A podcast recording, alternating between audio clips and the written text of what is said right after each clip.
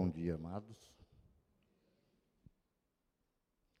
É sempre bom estar compartilhando a palavra de Deus, em, em, especial falando daquilo que é a essência de Deus, né, que é o amor. Se não fosse por esse motivo, nós não estaríamos aqui de forma nenhuma, viu? É, tudo que Deus faz, tudo que Deus já fez, Ele fez por amor, porque Deus é amor. Não tem nada que saia de Deus que não seja por amor, inclusive quando Deus executa a sua justiça. Ela é fundamentada em amor. Não tem uma outra maneira de, de nós entendermos diferente, de outra forma, né? Eu queria orar antes de iniciarmos essa mensagem, e que queria que a igreja também pedisse a Deus, Deus, fala comigo. Acho que se nós sairmos de casa para qualquer um culto, uma reunião de oração, alguma coisa, e se nós não tivermos a plena convicção e não percebermos que Deus falou conosco, perdemos o nosso tempo. Não adiantou nada. Eu creio que a propósito de Deus, e uma das coisas que me deixa muito feliz é que Deus não se limita ao Noé. Deus não se limita às minhas fraquezas, às minhas falhas, é, existe uma teologia do pregador perfeito, mas não é o pregador, e sim a unção do Espírito de Deus e a palavra de Deus que é pregada. Essa eu creio que não volta vazia. A Bíblia não fala de pregador que volte vazio, mas a palavra de Deus é garantida pela própria palavra, que ela tem um propósito e ela cumpre esse propósito ela vai além daquilo que o humano possa fazer. Queria orar. Senhor meu Deus, Pai amado, essa igreja é tua. É o teu povo que se reúne neste lugar.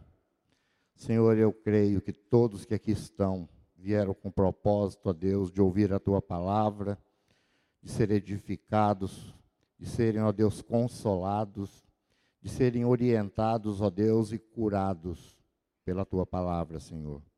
E eu te peço, meu Deus, que a unção do teu espírito, ó Deus, seja a tônica dessa palavra, Senhor. Te peço, ó Deus, que não permita, Senhor, que eu, através das minhas fraquezas, da minha incapacidade, possa atrapalhar aquilo que o Senhor tem para esta igreja nesse dia. Cuida, Senhor, do meu coração, do coração de cada um de nós, Abre o nosso entendimento, ó Deus, para compreender as realidades, ó Deus, da tua palavra, Pai. Nos ensina, Senhor, porque nós precisamos. Nós precisamos, ó Deus, desesperadamente do Senhor. Por isso eu te peço, ó Deus, em nome de Jesus, conduza, ó Deus, esse culto. Te agradeço, Pai, pela oportunidade de estarmos juntos aqui. Amém, Senhor. Amados, o Marcelo falou sobre o tema.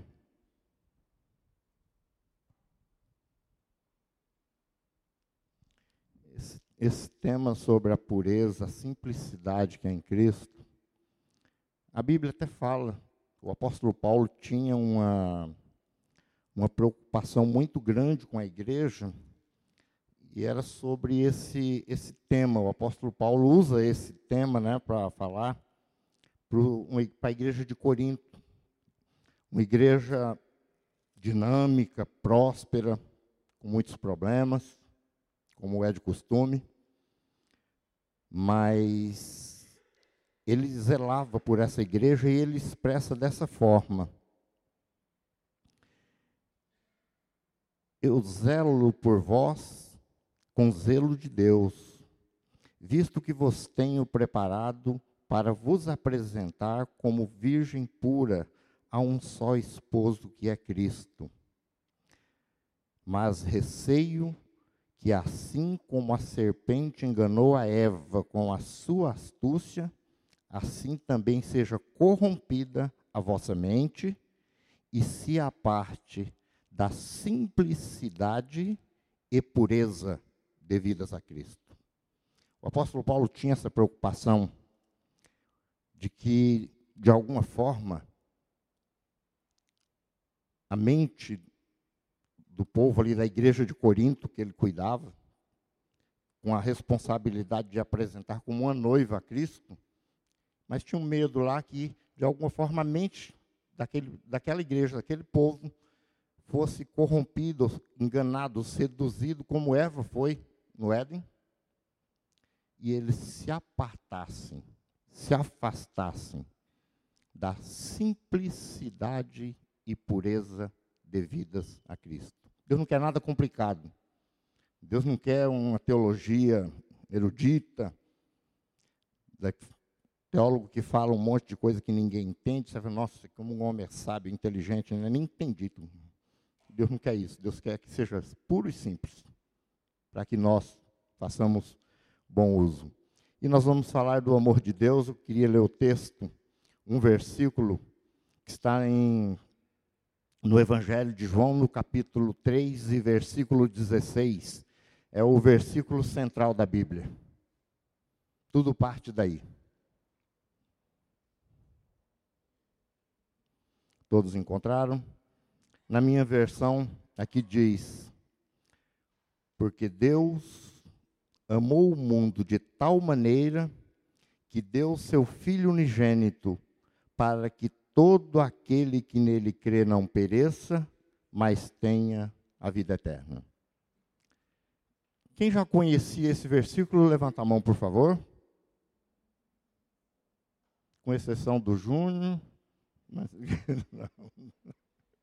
está distraído. Então, nós vimos que todos quase que conhecem esse, esse versículo. E às vezes ele, quando nós conhecemos, o, Marcelo falou, acho que na mensagem passada aqui, que o óbvio tem que ser dito. Porque às vezes é tão óbvio que a gente fala assim, ah, todo mundo já sabe, já não. E deixamos de falar, não é isso? Eu entendi pelo menos dessa forma. Às vezes você fala alguma coisa, mas isso é óbvio. Quer dizer, a pessoa, quando me responde, está dizendo, não precisava falar isso. Todo mundo sabe. Mas, apesar de ser conhecido, dificilmente nós paramos nesse texto, até mesmo para entender, já que ele se trata de, da centralidade bíblica, como é tido dentro da maioria das formas das abordagens teológicas, ele ressalta o amor de Deus com a sua finalidade, com o seu objetivo. Aonde Deus pretende, pretendeu e continua querendo chegar através do seu amor na minha vida, na sua, na vida da igreja. Amados, eu não sei se você já teve, eu creio, se não teve, que Deus faça que isso aconteça, uma experiência na sua vida em que você se sentiu extremamente amado por Deus. Um momento na sua vida em que talvez você olha para todo lado, você busca nas pessoas, você busca naquelas pessoas que você sabe, essa não vai me decepcionar. E aquela pessoa olha para você e fala, não esperava isso de você. Nunca pensei isso. E você, quando busca e não encontra, aí você chega para Deus com toda a sua sinceridade, com a sua dor, sua dificuldade, seus problemas, se sentindo rejeitado, desamparado, parece que o mundo desabou. E naquele exato momento, você fala, Deus, não sobrou ninguém sou teu filho. E você sente naquele momento o amor de Deus te envolvendo. Eu já ouvi uma expressão, algumas expressões de pessoas que dizem: Eu me senti no colo de Deus, nos braços de Deus. Talvez seja uma das experiências mais sérias e importantes que nós precisamos na nossa vida. Meu, amados, teorizar, falar, dizer muito a respeito do amor de Deus, nós até vulgarizamos esse amor de Deus de uma forma meio que sem sentido. O amor de Deus e qualquer amor, ele não tem como, não existe um conceito lógico, racional. O que é amor? Eu vou ter 300 respostas. Interessante que o amor ele é interpretado até como cabe até dentro de um homicídio. Nós temos aí o, o crime passional, uma pessoa mata por amor, que é isso? Deturpação do sentido, mudança, confusão sobre isso. Mas uma coisa que fica muito claro em cada um de nós, que ninguém pode mudar. Não existe argumento teológico, filosófico, não acadêmico que possa mudar uma experiência que você tenha com Jesus Cristo, uma experiência pessoal sua com Ele. Nós precisamos, independente da vida que levamos, nos aproximar e sentir essa experiência. Eu preciso me sentir amado por Deus todos os dias. Eu preciso me sentir amado por Deus. Você, o que, que um pai e uma mãe faz todos os dias pelo seu filho? Todos os dias, independente. Você ama. E você faz questão, nós fazemos, eu faço questão de perceber que a minha filha está se sentindo amada por mim, que o meu filho, minha esposa. Eu preciso entender, eu preciso ver que eles estão se sentindo amados, porque eu tenho certeza de uma coisa: se eles se sentirem amados por mim, eu tenho certeza que eles estarão felizes e estarão seguros comigo. De outra forma, eu não consigo, eu não consigo conviver falando, eu estou em paz com a minha família. Essa relação pai-filho, mãe-filho, é a relação que Deus estabeleceu conosco como nosso Pai eterno, como nosso Pai que ama. E nesse versículo, amados, que nós lemos, é, ele leva lá para uma situação que é descrito em Hebreus, porque ele tem um foco. Esse texto fala porque Deus amou o mundo de tal maneira que deu seu filho único. Uma vez eu estava falando sobre pais e filhos lá no Colégio Batista, e eu fiz uma pergunta ali no auditório, até uma questão. Se alguém chegar para você que é mãe, que é pai, e falar assim: olha, a partir de hoje, seus desejos não têm limite. Você pode escolher qualquer lugar do mundo agora para viajar, com tudo pago, tudo grátis. Você pode ir para qualquer situação, você pode comprar o que você desejar. Você não tem limite. Depois dessa proposta, a pessoa só vai dizer uma coisa. Eu posso até pegar aqui um exemplo. Suponhamos que alguém tá, esteja fazendo essa proposta para o Marcelo, pastor Marcelo. Só tem uma condição, Marcelo. Você vai nos dar a Lara, não é mais sua. Aí acabou o negócio. Põe teu filho nesse negócio. Não, não existe nada. Sabe por que não existe nada que, que você poderia pôr no lugar do seu filho? Porque a partir daquele momento, se você perder esse filho, nessa barganha, tudo que foi dado perde o sentido. Pelo contrário, se torna um tormento, um sofrimento, porque você pode estar lá, aqui vamos, alguns sonhos aí, né? Em Dubai, mas na tua mente vai estar aí, meu filho, perdi. Anula. Essa importância do nosso filho e para o filho de Deus. O que, que foi? Ele fez isso. Falou, eu dou meu filho.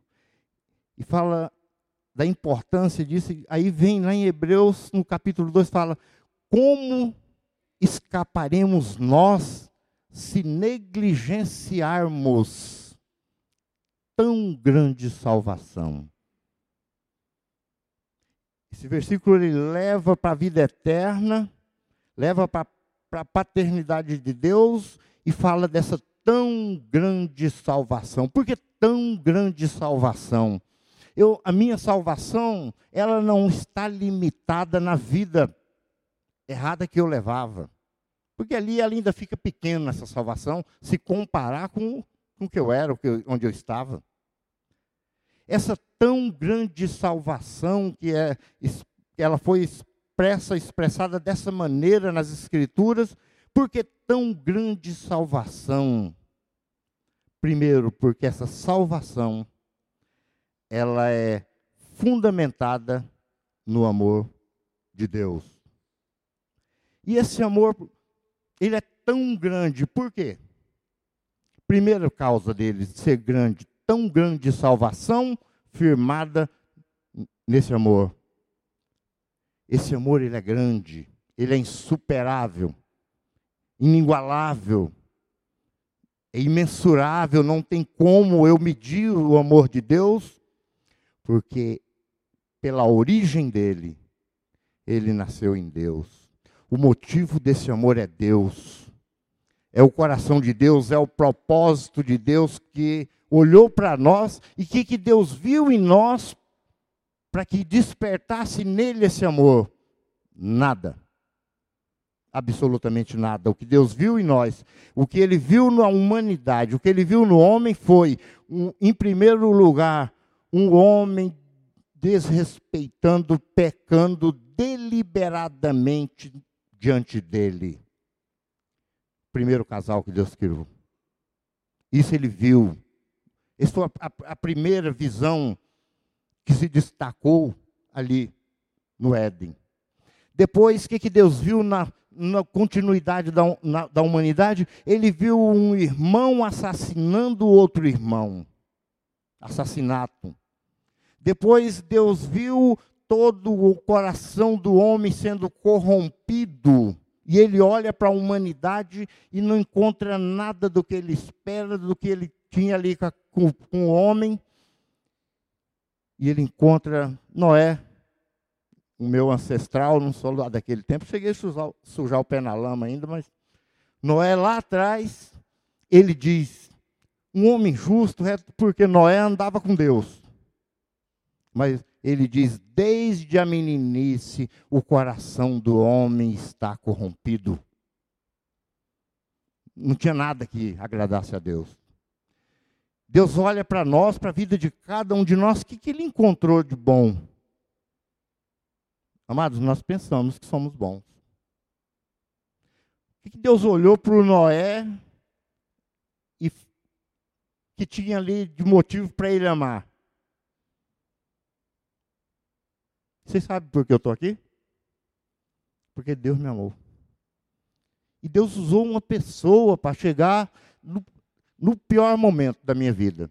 Eu estava mal de saúde, física mesmo, estava tava, tava sendo mantido vivo pela misericórdia de Deus, com a minha mente detonada, meu corpo, mais de 15 anos usando drogas, nos últimos cinco, usando droga injetável de anfetamina, que é pior do que a cocaína.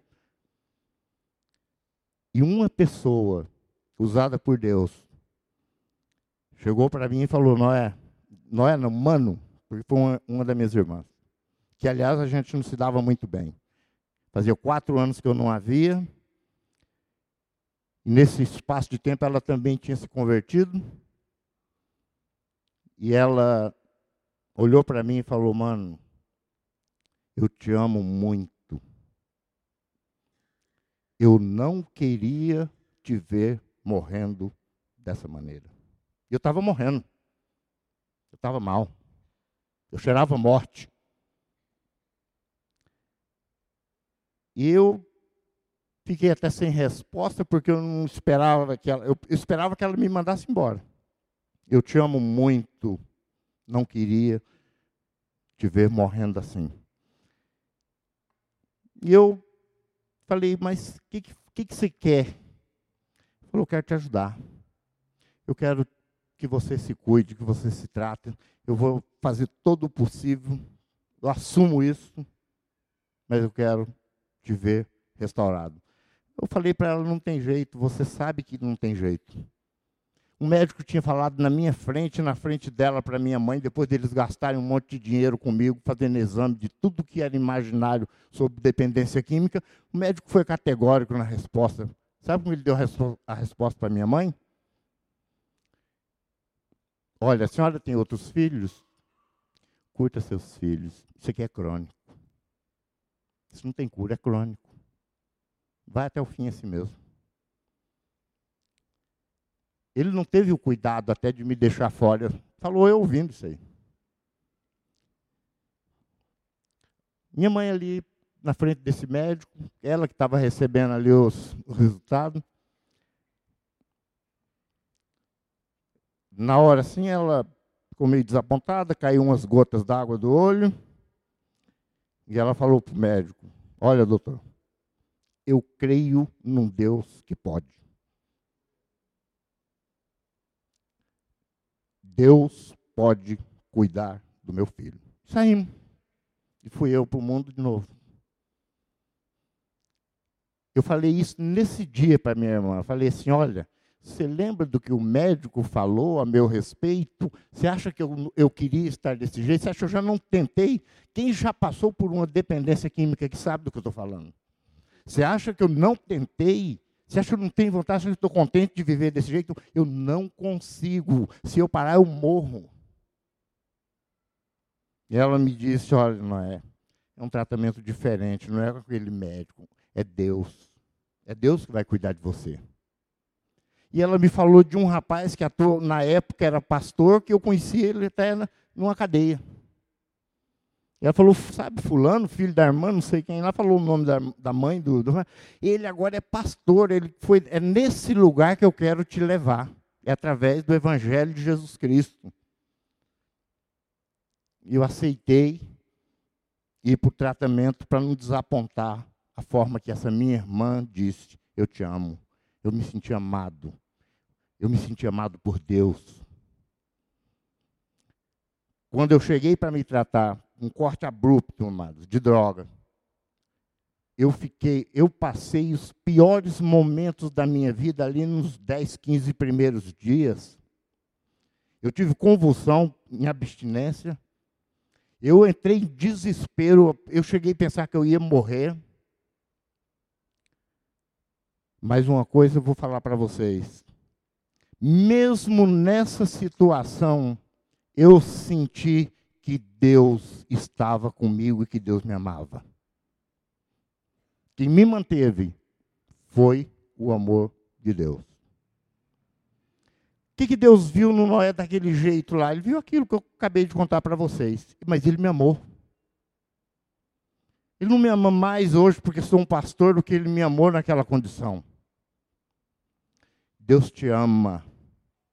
Porque Deus amou o mundo de tal maneira, porque esse amor é tão grande, porque é tão grande a salvação, porque é um amor que nasce no coração de Deus, é fundamentado em Deus e não em atitude nossa, porque senão Deus não teria motivo para nos amar. O nosso amor é diferente. Eu amo Raquel porque tem muitas coisas que eu admiro, ela desperta esse amor em mim.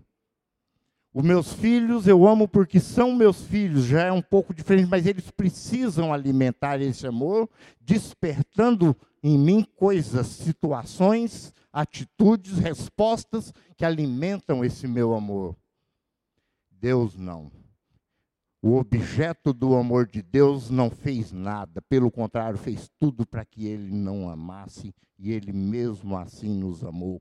Então, a grande salvação vem desse grande amor que nasceu em Deus por ele antes da fundação do mundo. Deus nos amou. Deus sabe o momento, Deus te conhece antes mesmo, como diz na Bíblia, quando você, de forma estranhamente maravilhosa, olha que expressão, eu gosto dessa expressão, que de forma estranhamente maravilhosa, você foi formado no ventre da sua mãe e Deus estava ali com você, Ele conhece cada minuto, cada instante, cada etapa da sua vida. Ele já te amou. Deus estava, com, Deus estava comigo, com você, quando você deu seu primeiro passo. E Ele continua nessa jornada com você. Ele cuida. Ele é o dono da nossa vida. E Ele nos amou mesmo antes da fundação do mundo. A diferença do amor de Deus para o nosso amor é que Ele é a causa, Ele é a fonte, é dele que procede. Nós recebemos dele e podemos amar sim os nossos irmãos. Aliás, somos constrangidos a amar. Quando eu falei dessa minha irmã, que me, que me falou, eu te amo, e eu senti realmente amado. Esse amor é o amor de Deus. Por isso que, que eu até coloquei lá no Face sobre esse tema.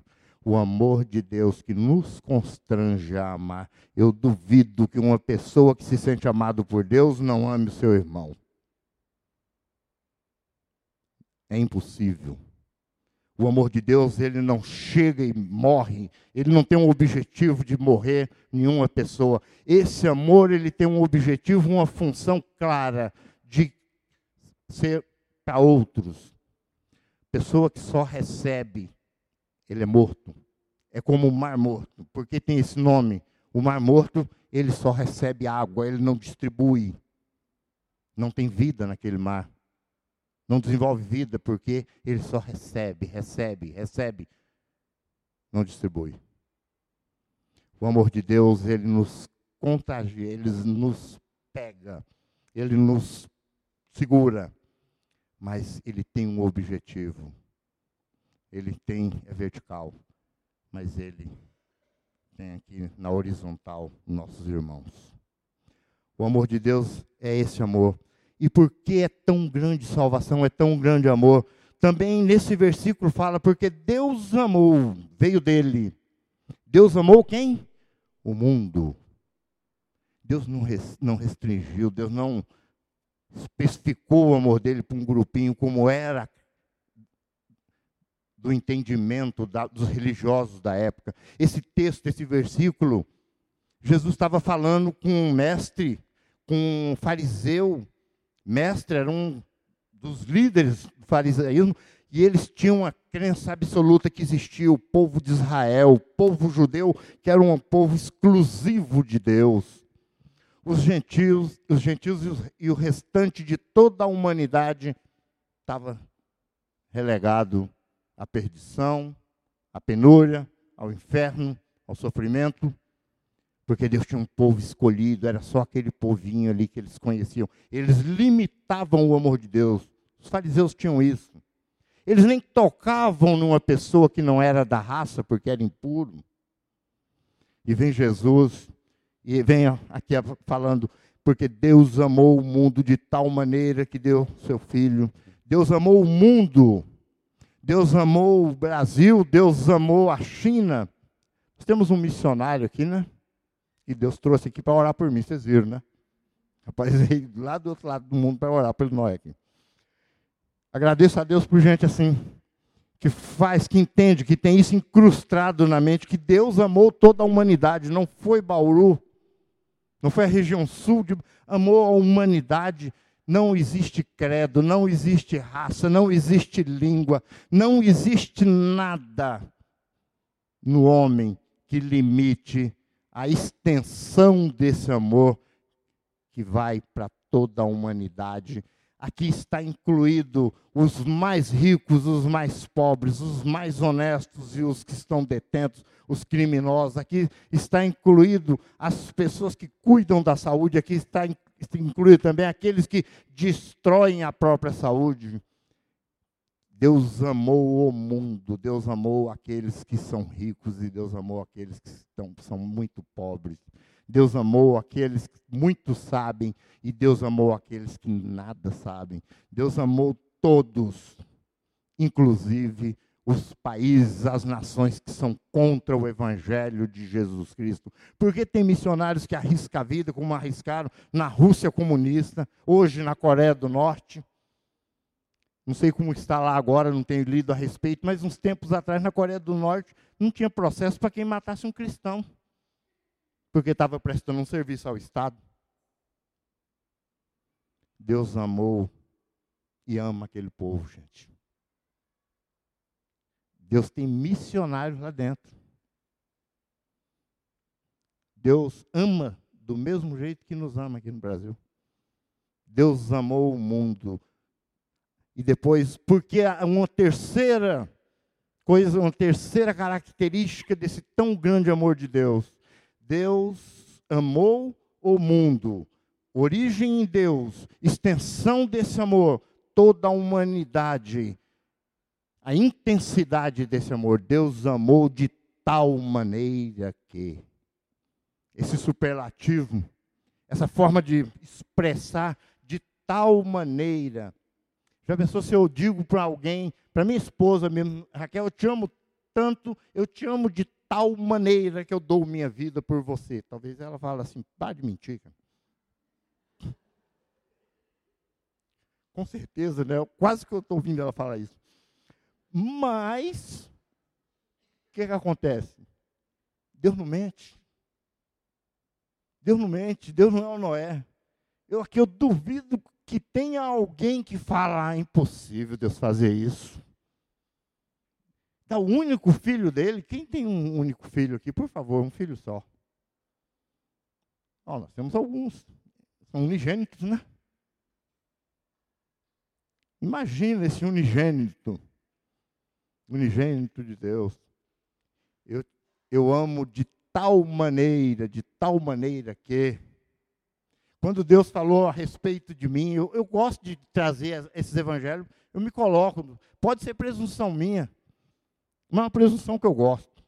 Deus me, me perdoe. Mas eu, eu gosto, eu estava lendo isso aqui, eu estava estudando isso aqui ontem, e eu, Deus falando comigo, Noé, eu te amo de tal maneira que eu dei meu filho por você. Olha que coisa maravilhosa para o meu coração.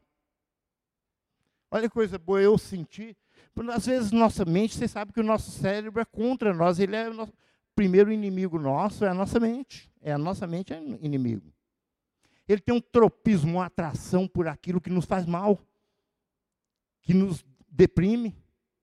Você tem, quer um, quer um exemplo que todo mundo aqui passa? Você tem um dia maravilhoso. Deu certo no trabalho, você estava esperando uma boa notícia, ela chegou você encontrou pessoas que você gosta, conversou, saiu feliz, ele sorrindo. O dia está perfeito.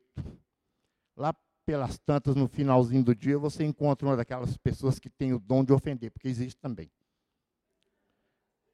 Aí você encontra aquela pessoa e ela te ofende. A primeira coisa que acontece, você empodera a pessoa. Você já fala, fulano estragou meu dia. Olha que poder pessoa tem o poder de estragar tudo de bom que aconteceu. Gente, já aconteceu, foi bom, está guardado na minha memória. E a pessoa teve o poder de deletar, porque o que acontece? A pessoa deleta tudo isso, pega a ofensa e leva para casa, chega mal-humorado, prejudica a família. Ah, mas o que, que você tem? Porque já começa, né? Todo mundo em casa já Chega de cara feia, para quem não é acostumado a chegar, viu, gente? Você já chega de cara feia em casa, a primeira coisa que a pessoa faz, o que, que você tem? O que, que aconteceu? Ah, fulano estragou meu dia. Ah, é? O que, que ele fez? Isso, isso e isso. Puxa vida, esse cara não presta mesmo. Não é mais fazer o quê, né? E eu fico com aquela ofensa, janto com ela, deito com ela e às vezes acordo com ela. Isso daí é uma coisa automática. A minha mente ela, ela pega o negativo. Vocês sabiam que, sabe esses cupons que dão em final de ano, de sorteio de carro no shopping, mercado, essas coisas? Estatisticamente falando, só tem que preencher e pôr numa urna assim, não é certo? 40% joga fora porque fala, imagina que eu vou ganhar. Em outras palavras, é algo bom, não vai acontecer comigo. 40, estatística. Se tiver que cadastrar na internet, 60% não faz. Porque é algo bom. Agora, se tiver um voo numa companhia aérea Bauru, São Paulo, a cada mil voos, um cai. Primeiro, meio, último é aleatório. Ninguém compra a passagem. Vai cair o esse que eu vou. Você vê como que a nossa mente é ruim, vai acontecer comigo. É bom, não vai. Então, nós precisamos ter cuidado, eu estou falando isso por quê? Porque a impressão que a nossa mente faz isso também. Ah, o Noé pode se sentir muito amado por Deus, mas eu? Você também, para Deus, você é até melhor que eu. Esse amor de Deus, nós precisamos senti-lo, entender que não há mentira, é verdade. Deus amou de tal maneira que deu seu filho, deu Jesus, filho unigênito, ele pagou alto preço. Eu fico imaginando lá em Isaías, no capítulo 53, a profecia messiânica mais clara das escrituras do Antigo Testamento, quando está relatado: agradou a Deus moer o seu filho. Agradou a Deus aquilo que Jesus passou na cruz. Agradou a Deus o vitupério, a vergonha. Agradou a Deus o sangue de Jesus escorrendo. Ele era sádico, não a Bíblia explica, agradou a Deus, porque muitos seriam justificados, perdoados do seu pecado e teriam a vida eterna com Deus. O propósito do, do sacrifício foi a doação do próprio filho, mas o resultado foi que muitos seriam salvos. Inclusive eu estava nessa lista e você também. Deus olhou o resultado, Deus olhou a nossa vida foi por nós.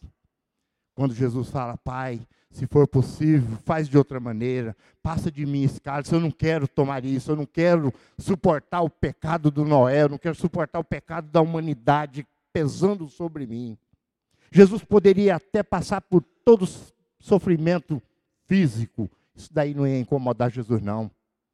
Mas tinha uma coisa que era cruel para ele: santo, perfeito, um Deus que vestiu pele humana, que se identificou comigo, que sentiu a fome que eu sinto, a dor que eu sinto.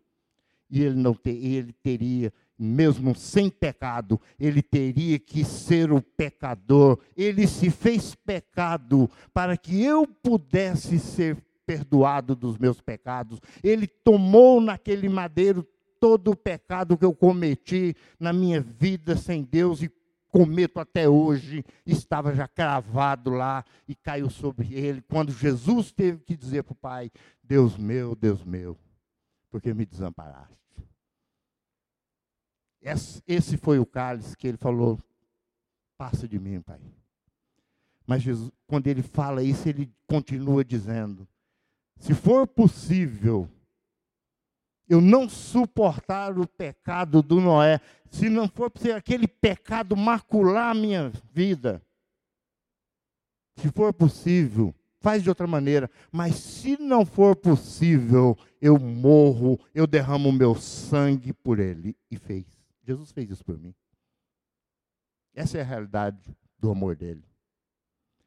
E esse amor é por isso que depois nós lemos lá em Romanos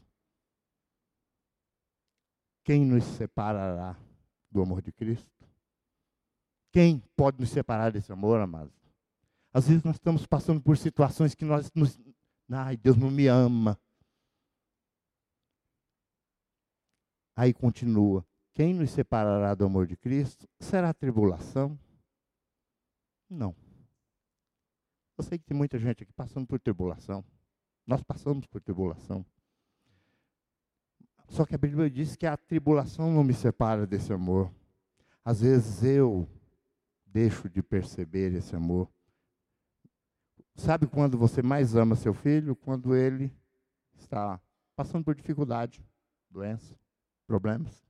É onde nós mais amamos, mais cuidamos. Por isso que o amor de Cristo, nem a tribulação pode nos separar, angústia quando estamos angustiados, às vezes nos sentimos abandonados, angústia dói. A angústia dói no físico, é um aperto. Na clínica eu já ouvi muito, gente. Eu tenho um nó aqui que eu sei que se eu chorar parece que sai. E eu não consigo chorar. Gente, é cruel. Tem gente que o choro é o remédio. E a pessoa não consegue. É angústia. A angústia não pode me separar do amor de Cristo. Perseguição. Nós somos perseguidos. Sabia que a perseguição ela tem outra cara. Vocês sabiam que na minha clínica, dentro da minha sala lá de terapia, está eu e o paciente. Vocês sabiam que eu posso mandar ele ler Gandhi? Eu posso mandar ele ler qualquer teórico, qualquer pessoa? Vocês sabiam disso? Não tem problema nenhum. Se eu mandar ele ler a Bíblia, eu sou processado. E perigo eu perder meu registro profissional, de profissão. Você sabe o nome disso? Perseguição. O cristianismo foi perseguido desde que Jesus foi anunciado. Jesus já nasceu escondido, perseguido. E nunca deixou de ser perseguido. Mas aqui é falar, perseguição me afasta do amor de Cristo de jeito nenhum. E a fome, ou a nudez, ou perigo, ou mesmo a espada, nada. Porque em todas essas coisas somos mais que vencedores por meio daquele que nos amou, Jesus Cristo. Pois estou convencido de que nem a morte, nem a vida, Continua esse, esse, texto, olha. Nem a morte, nem a vida, nem anjos, nem demônios, nem o presente, nem o futuro, nem qual, quaisquer poderes, nem altura, nem profundidade, nem qualquer outra coisa na criação será capaz de nos separar do amor de Deus que está em Cristo Jesus, nosso Senhor. Amém? Esse amor ele é garantido por Deus, não é por nós, não é pelas nossas ações, não foi nós que emocionamos Deus e ele falou: "Olha, vou amar o Noé, olha que cara bom, hein? Esse merece meu amor". Pelo contrário, se não fosse o amor de Deus, eu tinha sido destruído rapidinho. E nós estamos aqui, amados, porque Deus quis dizer hoje para você: Eu te amo. Só isso. Falei tudo isso para simplificar no que Deus queria dizer, eu te amo.